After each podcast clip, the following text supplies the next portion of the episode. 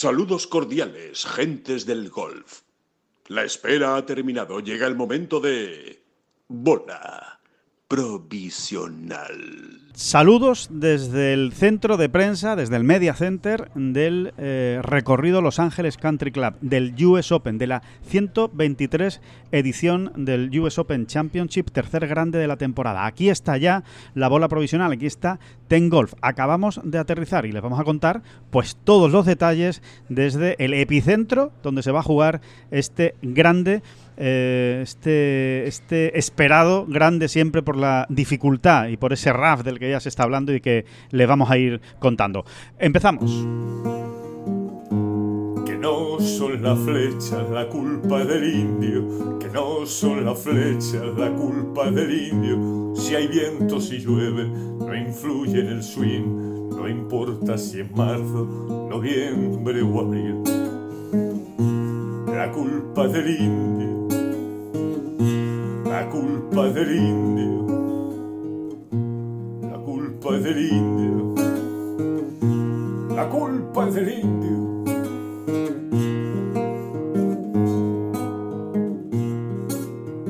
Hola, ¿qué tal? Muy buenas, saludos a todos y bienvenidos a esta bola provisional de martes 13 de junio. Es una de estas bolas provisionales especiales eh, de grande, de semana de Mayor, eh, que venimos haciendo aquí en este podcast de Ten Golf y que por supuesto no podía faltar en este US Open. Recién aterrizados en, Los Ángeles Country Club, llegábamos ayer a la ciudad y hoy por fin hemos podido eh, pisar el campo, llegando muy tempranito por la mañana. Primeras sensaciones, no hemos visto demasiado todavía del campo, no hemos visto prácticamente nada, pero por lo menos sí estamos ya situados y nos hacemos una idea de lo que de, cómo es el campo que va a acoger eh, por primera vez en su historia este campo el US Open.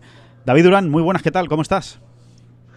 Muy buenas, el US Open y cualquier grande. Nunca ha cogido un grande. Exacto. Eh, siendo, siendo uno de los, de los campos más realmente prestigiosos, ¿no? En todas las listas de estas listas que les gustan tanto a los americanos, ¿no? de campos y demás. Eh, bueno, pues, pues un debut em, que ha levantado grandes expectativas, ¿no, Alejandro? Por cierto, por cierto, por cierto, lo de ver Beverly Hills, que suena muy bien y nos suena a todos, hemos, hemos crecido todos con Beverly Hills, no me preguntes por qué, pero es algo como si estuviese ahí al pie de nuestra casa, ¿no? Lo de Hills, concretamente, literalmente tiene su sentido, ¿no? Sí, sí, tiene todo, absolutamente todo el, todo el sentido. Em, eh, a ver, eh, te cuento, es la primera, la, primera impresión, al menos, ¿no? Que, queda cuando uno aterriza en Los Ángeles Country Club es que estamos ante un recorrido con muchos desniveles. Es decir, es un, es un campo en el que, eh, por ejemplo, ¿no? Entre, hay, hay dos campos, ¿no? Vamos a situarnos un poco, ¿no? Los Ángeles Country Club está metido en, bueno, en todo el corazón de Beverly Hills. está en el barrio de Beverly Hills. Está a unos, para que se hagan una idea, eh, está justo en medio entre el Paseo de la Fama, de Hollywood, el, mítico Paseo de la Fama, donde ponen las manitas, ¿no? las huellas, las, las estrellas de, Hollywood, está a unos 10 kilómetros del Paseo de la Fama y a unos 10 kilómetros, quizá algo menos, del famoso muelle de Santa Mónica, ese que hemos visto en tantísimas películas eh, y en tantísimas series de, televisión. Bueno, pues ahí en medio está Los Ángeles Country Club. No se ve prácticamente el campo. Tú eh, no te das cuenta de que estás entrando en un campo de golf hasta que ya estás dentro, prácticamente, hasta que estás metido dentro del campo de golf porque está absolutamente bueno, pues eh, eh, eh ¿cómo se dice? Está absolutamente camuflado dentro del, propio Beverly Hills, de las casas, eh, de las urbanizaciones que hay por esta, por esta zona y, no se ve, no se ve hasta que estás, eh, pues como te digo, ya eh, dentro. Y efectivamente, Beverly Hills, pues para mí ha sido la primera impresión, David, nada más entrar en el campo, la primera impresión ha sido, bueno, esto, esto es, esto hay que hacer piernas, es una semana para hacer piernas, pienso sobre todo en los Cádiz y, y, hay mucho desnivel, hay mucha subida y bajada, es un campo sube y baja.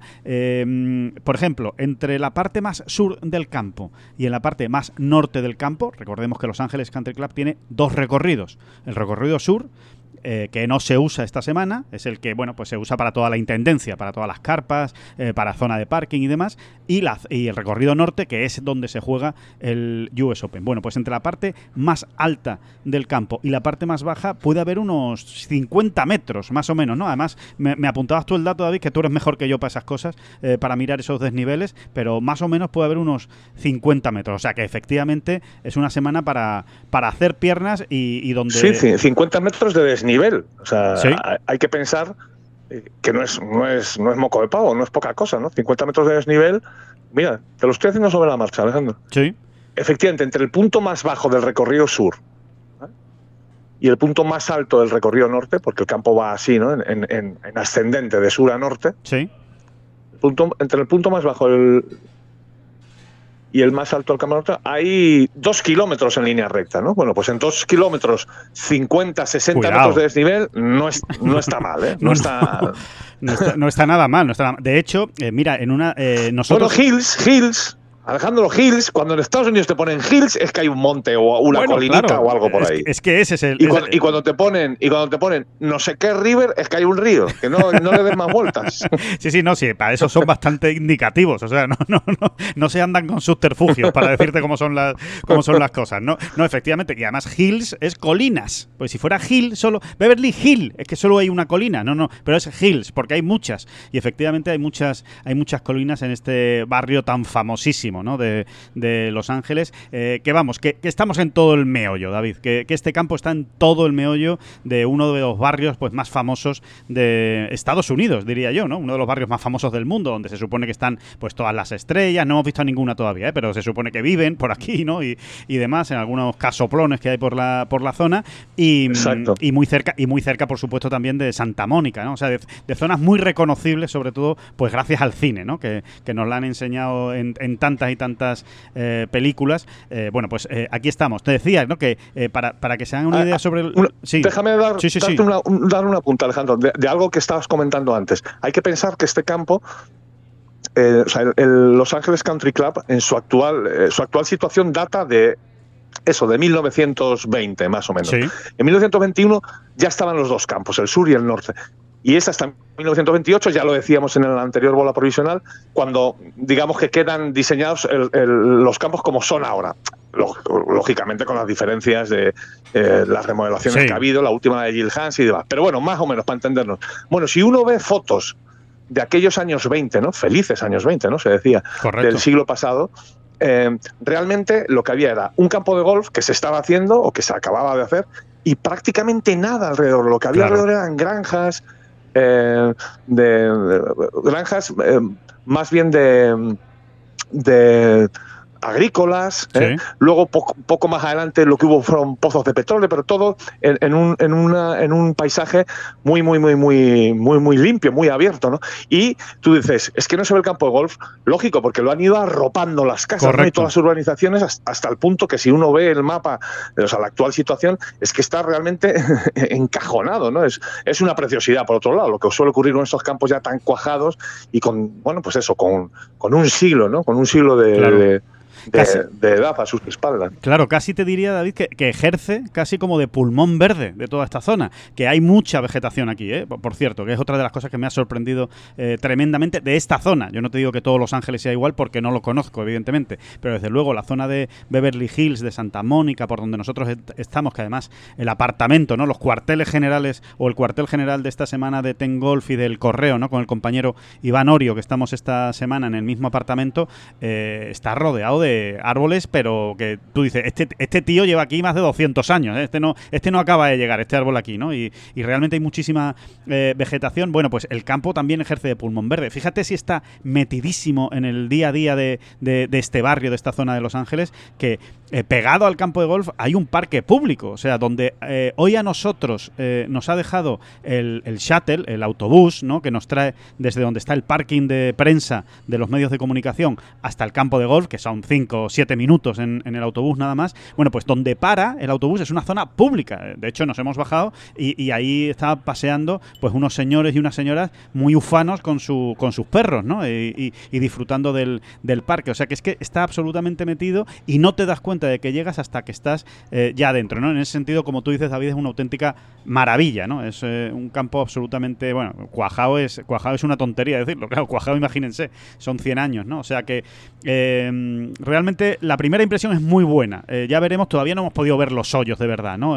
para que se hagan una idea, el centro de prensa el Media Center, donde estamos, que está en alto, está en una de, esas zonas de colina, digamos, ¿no? En alto del, recorrido de Los Ángeles Country Club, pues desde aquí apenas lo único que se puede ver bien más o menos desde un lateral del centro de prensa es el campo de prácticas, ¿eh? que es un campo de prácticas pequeñito, no es un campo de prácticas muy grande. ¿eh? Bueno, pues eh, el campo de prácticas sí se ve desde aquí, pero apenas se ve ya ningún otro hoyo. Ya hay que, bueno, pues salir del centro de prensa, andar un poco y entonces ya sí te encuentras rápidamente con el hoyo 1, el 10 en fin, eh, todo eso, ¿no? Y también... Alejandro, Alejandro si, te asomas al atardecer, cuando ya estéis recogiendo para iros, si te asomas, sobre todo en estos días previos al torneo, si te asomas al atardecer a esa ventana que da al campo de práctica, según nos cuentas, eh, podrás distinguir ahí a lo lejos la figura clara y precisa de Aaron Ray, que está, que, estará allí todavía dando, dando algunas bolas. Antes era DJ Singh, ¿no? O sea, antes, hace unos años, tú hubieses encontrado sí o sí con la figura imponente de DJ Singh. Bueno, pues ahora es la de Aaron Ray. Allí lo verás, ¿eh? No sé ni siquiera si, no sé ni siquiera si Aaron Ray está en US Open. Creo que sí, ¿no? Sí, sí, sí, sí, sí, sí, creo que se ha clasificado. Sí, sí, creo que. Y si no estará también. Y si no estará.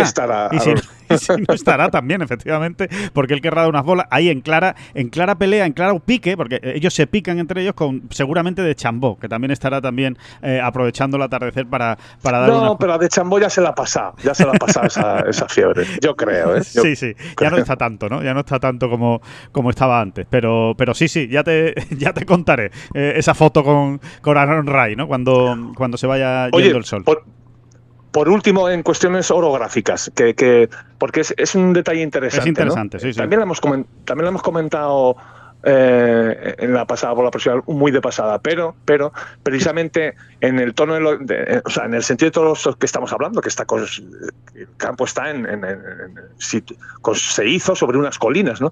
Y según vas yendo más al norte, vas, va, se, sigue ascendiendo, ¿no? Se sigue ascendiendo, ascendiendo, ascendiendo.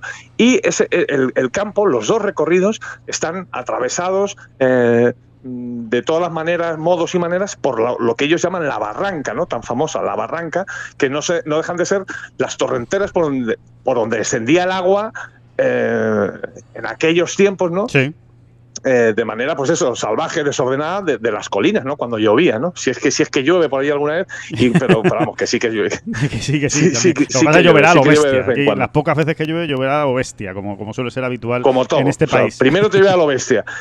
Lo que siempre decimos, Alejandro, primero te llueve a lo bestia y luego te vas a y te ponen un bol de ensalada donde cabe toda tu familia. efectivamente, efectivamente. Que, mm, por cierto, que comentabas antes, voy a comentar a, tono, a, modo de anécdota, de, dietario incluso te, diría, pero bueno, es que es una de las imágenes eh, al llegar a Los Ángeles que más impactado me han dejado. Bueno, es, más, eh, me ha hecho más gracia que impacto, eh, pero, pero que tiene su aquel. Decías, ¿no? Que, que esto, cuando, cuando, cuando aquí construyeron, ¿no? Los Ángeles Country Club, lo que había alrededor eran muchas granjas, eh, granjas y tal, pues me imagino que de, que de agricultura y de ganado, de, todo tipo, ¿no? Y, también vivienda, en fin, de todo tipo de cosas. Bueno, pues...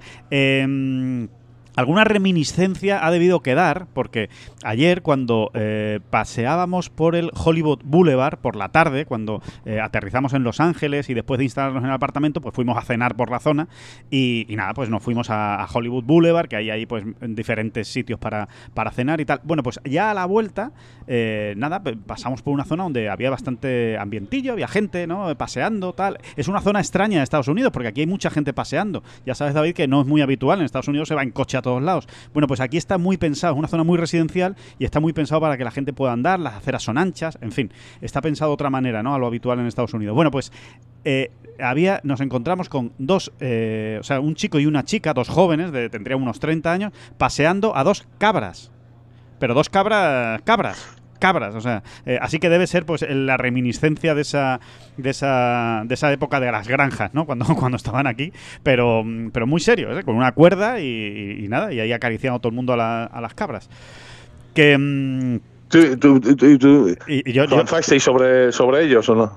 ¿El qué? David, al final David, al final habéis venido. Al final... no, la verdad que. Mira, los chicos de Tengolf. Los, chicos, de Tengolf. Aquí están, los chicos Amarrados a una cuerda. pues no nos vendría mal de vez en cuando, sí, sí, que nos pusieran una, una cuerda. La verdad es que sí, pero, pero bueno, eso. bueno, eso, que, allí, allí la cabra no tira al monte, tira al gil. ¿eh? Exactamente. tira al gil. Tira al gil. Bueno, es que aquí, hay, aquí hay personajes de, de, de, mucho, de, de, mucho tipo y de mucho pelaje. ¿eh? La verdad que es, es una zona curiosa y te encuentras, pues eso, desde, desde el más eh, hiper multimillonario eh, con el coche de última gama y extraordinario, pues eh, hasta evidentemente pues el tío que está para una esquina declamando, ¿no? Y, haciendo una serie de pues oraciones y hablando de Jesús y tal. Es un, es un sitio, la verdad que muy peculiar, muy peculiar y muy, y muy particular y con un ambiente muy, muy curioso, ¿no? Con gente de todo, de todo tipo, muy cosmopolita, David, muy cosmopolita que, es esta, que es esta zona. Como tiene que ser. Como tiene que ser. Exactamente, ¿no? Así que, eh, bueno, pues yo creo que ya estamos más o menos situados, ¿no? Ya, ya, ya estamos situados en, Los Ángeles Country Club, en, lo que nos hemos, eh, bueno, lo que nos hemos encontrado. Ya decimos, ¿eh? Que llevamos muy poquito tiempo. Les iremos contando más detalles en las próximas eh, bolas provisionales. Quizá lo más llamativo, David, nada más aterrizar en, en Los Ángeles, como, como tú bien decías, y que y que, y que se le ha dado mucha importancia en, los medios de comunicación de Estados Unidos ha sido eh, pues esa investigación que ha abierto el Senado de los Estados Unidos a petición de un senador demócrata eh, que bueno pues eh, que precisamente es el presidente del subcomité de investigación del Senado. Bueno pues ese senador demócrata ha abierto una investigación para bueno pues estudiar exactamente en qué consiste la fusión entre el PGA Tour el DP World Tour y Golf. Es decir, lo que quieren sobre todo eh, determinar es hasta qué punto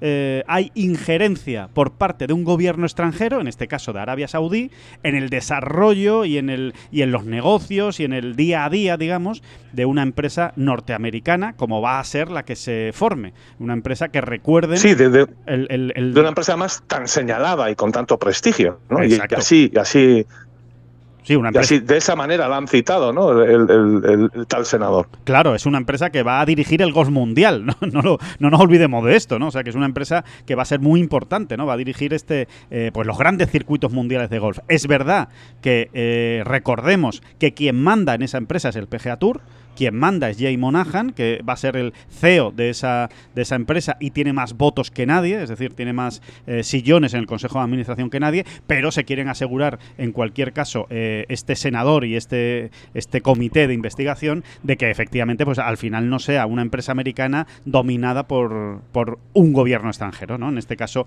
Arabia pues, Saudí. Alejandro, tú lo has dicho, se les ha pedido documentación a todas las partes y, si en esa documentación todo cuadra según la nota informativa que se dio en su momento, es decir, que el, que el, peso, el, peso ejecutivo en esa nueva sociedad es del PGA Tour, pues no habrá ningún problema. se puede entender, se puede entender así.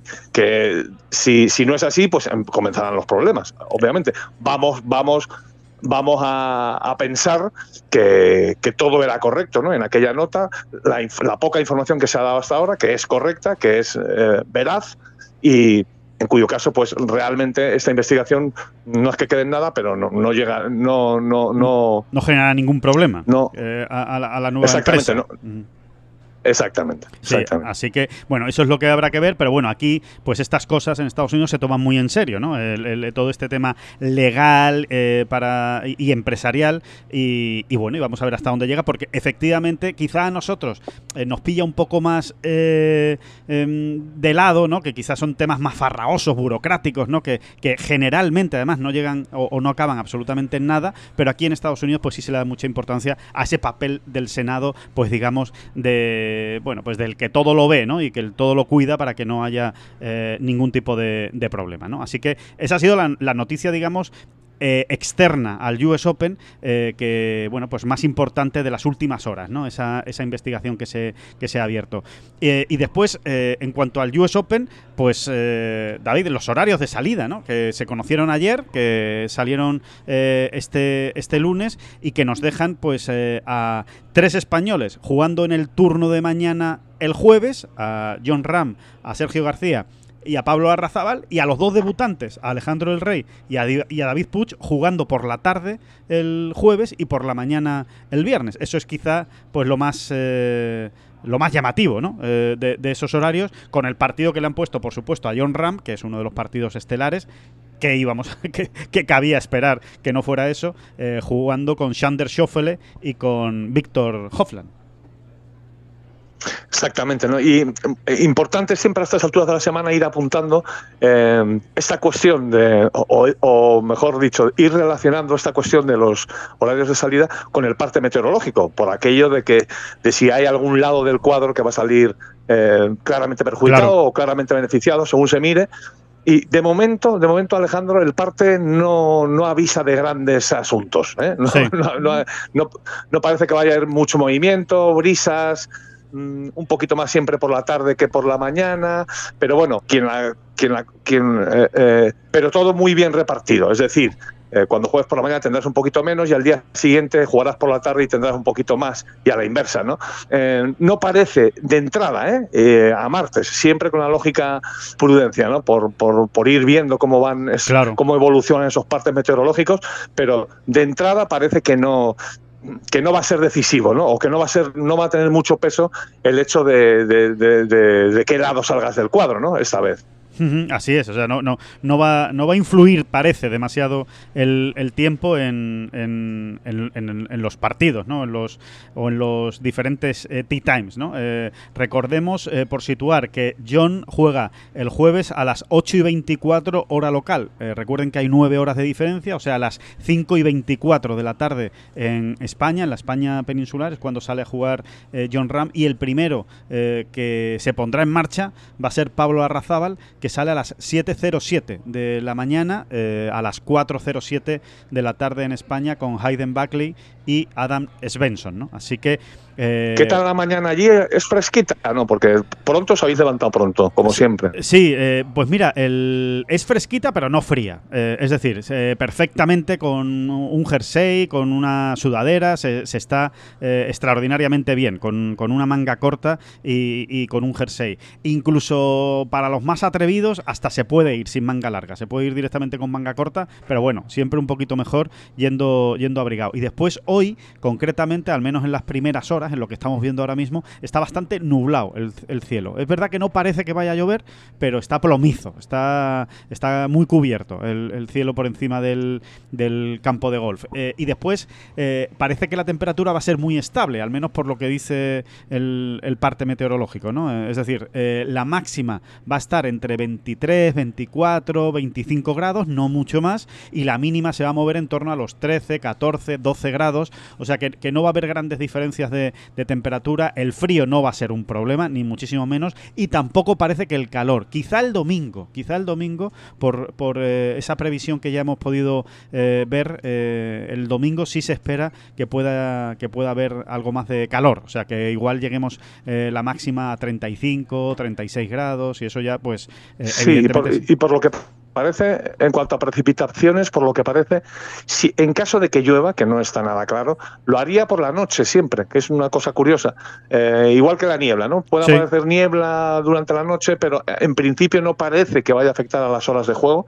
Y bueno, eh, lo dicho, ¿no? Que es un, parte muy ordenadito, muy repartidito y que de momento no da ventaja a nadie, ¿no? Que, hombre, pues mira, también se agradece. es que te diga que todos sabemos que el golf es como es y hay que, hay que aceptarlo según venga ¿no? Pero, oye, eh, un mayor también así de entrada, con esta de- justo, con esta Sí. justicia, Se agradece. pues, pues tampoco está de más. Sí, sí, totalmente que, que se agradece. Bueno, y, y ya saben, ¿eh? Eh, en Ten Golf le vamos a ir contando, pues, eh, con todo detalle, con toda- todas las historias, todo lo que, lo que vaya surgiendo eh, durante esta semana en el US Open. Ya tienen algunos, varias, varias historias realmente muy interesantes. Yo, yo me quedo con dos que, que realmente a mí me han llamado mucho la atención y, y que les recomiendo que, que- que la lean y es eh, ese, ese dato, ¿no? De, de ser el primer, el primer, la primera vez en la historia que dos españoles debutan en un grande eh, fuera del British Open, o sea, más allá del Open británico, que son Alejandro del Rey y David Puig, ¿no? Ya saben, esos hombres Sí, número 67 Dos, dos 68. españoles a la vez, dos A la vez. españoles a la vez. Claro, exacto. O sea, que, que dos españoles debuten en un No, grande. porque en el US Open ya habían debutado, pues, por ejemplo, Pablo Martín Benavides, había debutado Rafa Cabrera Bello en un US Open, este, mm, alguno me dijo, John Ram, John Ram debutó Sí. en un US Open también. en el pero mismo que- que US lo hayan Open. hecho ¿no? Exacto, pero que lo hayan hecho dos a la vez en el mismo US Open era un, un suceso que solo había ocurrido en el British Open, ¿no? Es curioso. Realmente, ¿no? Donde incluso algún año, en el 91, llegaron a debutar cuatro a la vez, ¿no? Ajá. eh.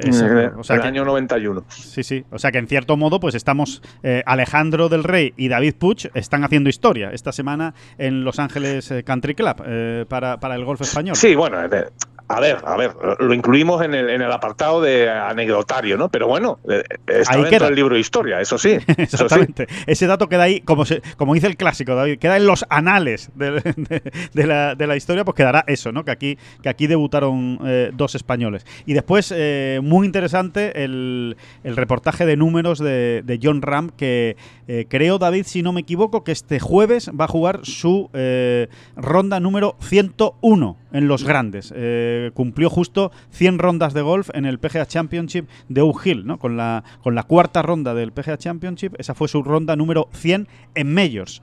Y realmente la media del muchacho no está nada mal, ¿eh?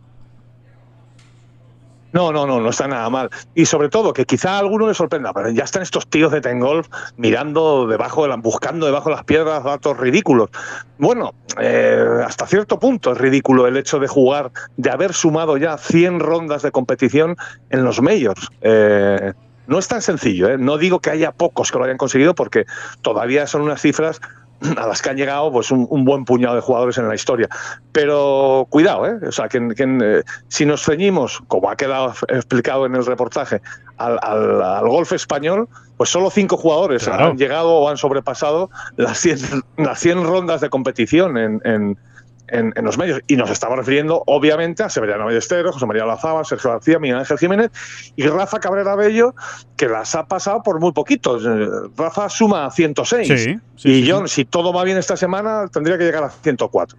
Exacto, o sea que es que eh, es un dato que no es tan anecdótico, vamos, que no es tan anecdótico, que llegar a 100 rondas de golf en grandes no es fácil. Y fíjense ustedes los nombres que acaba de dar eh, David, o sea, es que estamos hablando de Rafa Cabrera Bello, que cualquiera de nosotros o cualquiera de los que esté escuchando esta bola profesional dirá, bueno, pero si Rafa lleva 10 años jugando grandes, bueno, pues eh, ha, sobre- ha superado por poco eh, las 100 rondas de, de golf en los grandes de momento, pero por ejemplo, jugadores como Gonzalo Fernández Castaño, que han jugado bastante grandes, o Álvaro Quirós, o Pablo Larrazábal, que está aquí y también ha jugado ya unos cuantos grandes, no han llegado a esas 100 rondas. O sea que es que realmente no es una cifra tan sencilla, ni, ni que esté al alcance de cualquiera, llegar a 100 rondas de golf No, en- ¿sabe? en grandes.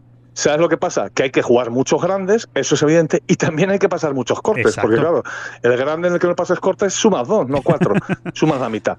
No, es, es, es tan es aritmética pura, no tiene mucho misterio el asunto, pero Sí, es sí. así, ¿no? Es así. Así es, ¿no? Y, y- y nos quedamos también con esa media de golpes, ¿no? 70 con 83.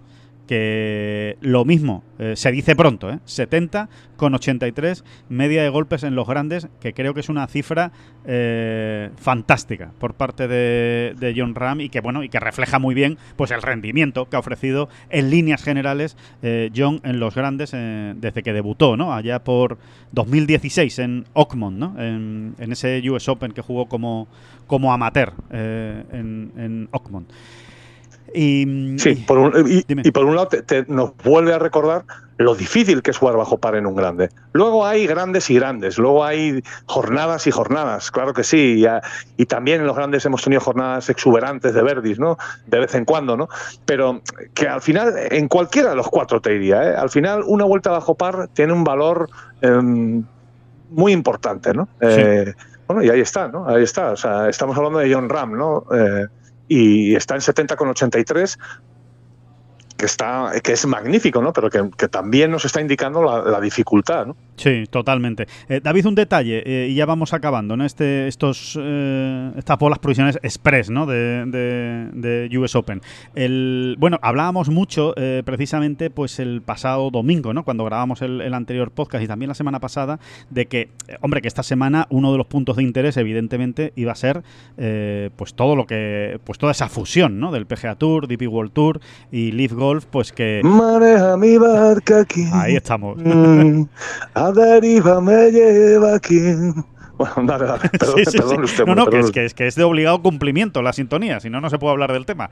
Y el, y el bueno, bueno, el, el asunto es que eh, decíamos, oye, que se va a hablar mucho esta semana de este tema y tal y cual. Bueno, hay que decir que de momento eh, se va a hablar, evidentemente, pero que la USGA está poniendo cierto empeño en que tampoco todas las ruedas de prensa vayan o giren en torno a este asunto. Que sí, que alguna pregunta se puede hacer, pero que no vaya todo el interrogatorio tirado por ahí, ¿no? Eh, lo está pidiendo, lo digo por si, por si ven que a lo mejor no hay tantas preguntas como cualquiera cabía esperar, bueno, pues porque se está pidiendo respeto a esta semana, ¿sabes? A la semana del US Open, que aquí hablemos de este grande, que hablemos de Los Ángeles Country Club, etcétera, etcétera, etcétera, que se hable de golf y que se hable de competición y que sí, que lo otro por supuesto que hay que preguntar, pero que no vaya toda la rueda de prensa relacionada con ese asunto, ¿no? Lo podíamos ver precisamente ayer en la rueda de prensa de Fitzpatrick, ¿no? Sí, en ese sentido eh, tomaron buena nota de la experiencia del año pasado, ¿no? Eso que les es. pilló también todo el lío, ¿no? Todo eh, el, el Leaf Golf recién arrancado, recién estrenado, les cogió en medio y, y al final, pues mucha atención se desvió hacia allá. No- no- no- como no cabía, que no cabía que fuera de otra manera, por Claro. otro lado, ¿no? Las cosas son como son. Pero a la USGA, como es lógico también, pues quiere proteger lo suyo, su producto, su asunto, su, su, su cosa, y no, no les hace ninguna gracia, no les apetece nada que se vuelva a repetir lo del año, lo del año pasado. Creo también, por otro lado, Alejandro, que este año lo van a tener un poco más fácil, porque creo sinceramente que es que nadie va a poder aportar nada a lo que a lo poquísimo que se sabe, ¿no? Entonces, realmente, con la primera pregunta, mm, prácticamente va a quedar cerrado el capítulo con cada uno de los protagonistas. Oye, ¿qué te parece? Si es que no sé nada. Es- es- eso es lo que van a responder todos, ¿no? Claro. Eh, bueno, tú en, en- en unos minutos vas a estar con John Ram, ¿no? Sí. Que, que os va a atender. A las 10 de la mañana, a las 10 de la mañana hora local, o sea, a las 7 de la tarde en España, atenderá a los medios eh, John Ram y después imagino que hará una parte también con, con nosotros y, ya les contaremos a ver qué es lo que nos, eh, nos dice John Ram, aunque yo entiendo que precisamente este tema pues va a estar en esa misma línea, en yo no sé nada, a mí no me pregunté, esta es la puerta equivocada o la ventanilla equivocada donde hay que preguntar, pregunten en otro lado y, y ya veremos, ¿no? Ya veremos sobre todo pues qué dice sobre esa eh, reinserción de jugadores, ¿no? En el PGA Tour, que a mí sinceramente es lo que quizá más me interesa por parte de John Ram. ¿Cómo ve él esa situación? Si cree que debe ser una reinserción fácil, sencilla, o si hay que ponerle un poquito más difícil las cosas, eh, el tema de las compensaciones, en fin, eh, todo eso que es de los que más se está hablando ahora mismo, ¿no? Más de cómo va a quedar el circuito mundial, que es lo que más le interesa a los jugadores, pero es que realmente ellos no lo saben. Así que tampoco pueden aportar grandes cosas, ¿no? Y, Oye, un, un sí. penúltimo apunte, un penúltimo Claro. apunte, Alejandro. Eh, eh, estábamos comentando un poco todas las cosas que hemos ido publicando y, que, vamos a, que vamos a seguir publicando. Bueno, eh, por recordarle siempre. O sea, Sebe siempre tiene. Claro, pero es que es obligatorio realmente, ¿no? Cuando llega un grande, al final rascas y en, y- y en el primer nivel de rascado, plan, aparece Severiano Ballesteros Como es natural. Sí o sí, ¿no? Eh, protagonizando algún hito en la historia del golf español y los grandes, ¿no? Y bueno, pues simplemente apuntar el detalle, ¿no? Y, y- y para más para más información y más asunto, pues pues que, que entre usted en Golf y lo lea. Claro. Eh, que- querido oyente, querido oyente, querido oyente. Eh, bueno, el- el- eso, ¿no? El, el próximo lunes, día 20, Sí, es, eh, no sé si es lunes o martes. Bueno, el próximo Martes, 20 de junio martes. se cumple. Martes, Sí. El próximo martes 20 de junio se cumplen dos años ¿no? de, de esa victoria de locura de John en el US Open. Pero también el próximo martes, día 20 de junio, se cumplen 40 años, por eso lo destacamos, ¿no? Al final esas cifras redondas, ¿no? 40 años del primer top 10 de un jugador español en, en, en, En el US en un. US Open, ¿no? Eh, Y fue al Seve, final ¿no? de aquello. Qué curioso que fuera de- Seve. eh, Qué curioso, ¿verdad? Te, te, te, sorpresa. noticioso el asunto. Qué sorpresa que fuera Severiano Ballesteros el que lograra el primer top 10 en un US Open para el golf español. Sí, sí, sí. Fue Severano Ballesteros, fue en Bien. 1983, fue en Oakmont, plaza absolutamente mítica en la historia del US Open, y fue un Severano Ballesteros que, que- incluso anduvo cerca de ganarlo, ¿no? porque salió líder a jugar la última ronda. Pues nada, las cositas de Severiano, pero que es que nos encanta recordarlas y además que es que es un perpetuo homenaje que nosotros queremos hacerle eh, y creo que con, con todo el merecimiento. Totalmente, totalmente, David. Más que merecido a- al, a- a- al genio, al absoluto genio, a la leyenda de Pedreña, a Severiano Ballesteros. Siempre, siempre. Oye. Alejandro, y que de aquellas cosas, de aquellas cosas vienen estas otras. O sea, que la victoria de John de hace do- justo dos años, mm, pues está relacionada. Yo, yo, eh, desde luego es mi manera de pensar, de ver las cosas. ¿no? Tiene que haber un pionero, tiene que haber alguien que vaya dando esos pasos hacia adelante y que de alguna manera, por esos famosos y misteriosos vasos comunicantes eh, van calando en las generaciones posteriores, ¿no? Van llegando, ¿no? Van demostrando que sí, que es posible, ¿no? Igual que Seve demostró que era posible ganar a Estados Unidos en la Ryder Cup. ¿no? Bueno, pues, eh, pues, pues, pues eh, es, es que es así. Es- es- Claro, realmente claro. están comunicados, ¿no? Un éxito con, de alguna manera están comunicados aquellos éxitos y estos otros. Sí, sí, que le pregunten, si no, al gol francés. eh, ¿Cómo les hubiera venido a ellos un, un Severiano Ballesteros, ¿no? Y, y todavía lo están buscando, ¿no? Así que, mm, que nada, que, que este ha sido la primer, el primer acercamiento, el- la primera pincelada eh, sobre el US Open, esta primera bola provisional especial. Eh, aquí seguiremos todos Y que los días. estaremos, estaremos. Es- ah, eso, sí, sí, perdona, le, le ibas a decir todo. Sí, que estaremos, que estaremos todos los días, igual que en el PGA, igual que en el Masters y igual que probablemente en todos los grandes, mientras el cuerpo aguante. y mientras ustedes nos aguanten también, que esa es la clave de todo. Exactamente, El día- más bien, que- más bien. y el día que ustedes, Más bien va a ser eso. El día que ustedes no quieran, nos mandan una cartita, ¿sabes? Pero que no hace falta ni que, ni que sea a mano, sino que nos mandan un email y nos dice, oye, por favor, podéis parar ya que sois muy pesados, y ya está. Y nosotros, y nosotros humildemente paramos. No hay ningún, no hay ningún Y problema. también se, también se pueden hacer peticiones ¿eh? de canciones. Eso por, por Exacto, es verdad. de, Oye, estoy harto ya de por qué no cantáis el porón pompero. Y, y lo pensaremos, lo prepararemos, lo ensayaremos y cantaremos el porón pompero. Así es. Así que nada, bueno, pues aquí, aquí seguiremos. Que muchas gracias, como siempre, por escuchar esta bola provisional y muchísimas gracias, David Durán. Cuídese, hombre, cuídese por los hills. Son las flechas la culpa del indio, que no son las flechas la culpa del indio. Si hay viento, si llueve, no influye en el swing, no importa si es marzo, noviembre o abril. La culpa del indio, la culpa del indio, la culpa del indio, la culpa del indio.